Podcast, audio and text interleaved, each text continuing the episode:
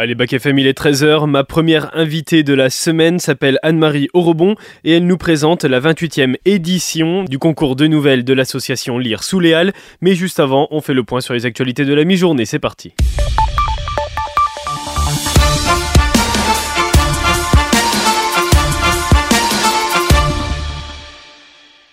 Et l'actualité mondiale, c'est Varsovie qui s'oppose au populisme. Environ un million de personnes, selon la mairie de Varsovie, ont manifesté hier dans le centre de la capitale polonaise contre le gouvernement populiste nationaliste à 15 jours des élections législatives organisées à l'appel de Donald Tusk, ancien Premier ministre et chef du bloc centriste de la coalition civique. Le rassemblement visait à mobiliser les électeurs avant le scrutin. Netflix a décroché Aya Nakamura dans son nouveau casting, le jury de la saison 3 de l'émission Nouvelle École, qui cherche à dénicher la nouvelle pépite du rap, sera composé du rappeur SCH et à présent de la star française Aya Nakamura et du rappeur SDM. Jusqu'ici, SCH, Niska et Shai jugeaient les candidats, mais les deux derniers ont décidé de ne pas poursuivre l'aventure avec Netflix. Ça fait huit jours maintenant que Lina a disparu dans l'est de la France et l'enquête initialement ouverte pour disparition inquiétante bascule. Deux juges d'instruction viennent d'être co-saisis pour enlèvement ou séquestration, ont indiqué hier dans un communiqué commun les procureurs de Saverne et de Strasbourg. Cette décision elle fait suite au témoignage d'une jeune fille du même village suivie par une voiture quelques jours auparavant.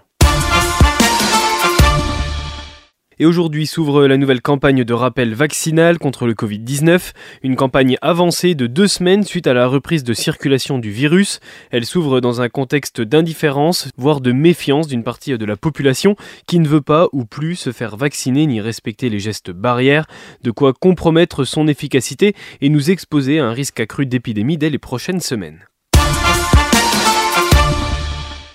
Et après l'éducation et l'écologie en septembre, Emmanuel Macron va se concentrer en ce début d'octobre sur la sécurité. Le chef de l'État va pour cela dévoiler aujourd'hui les 200 nouvelles brigades de gendarmerie, une promesse de campagne de 2022, très attendue par les territoires concernés, des zones rurales ou périurbaines.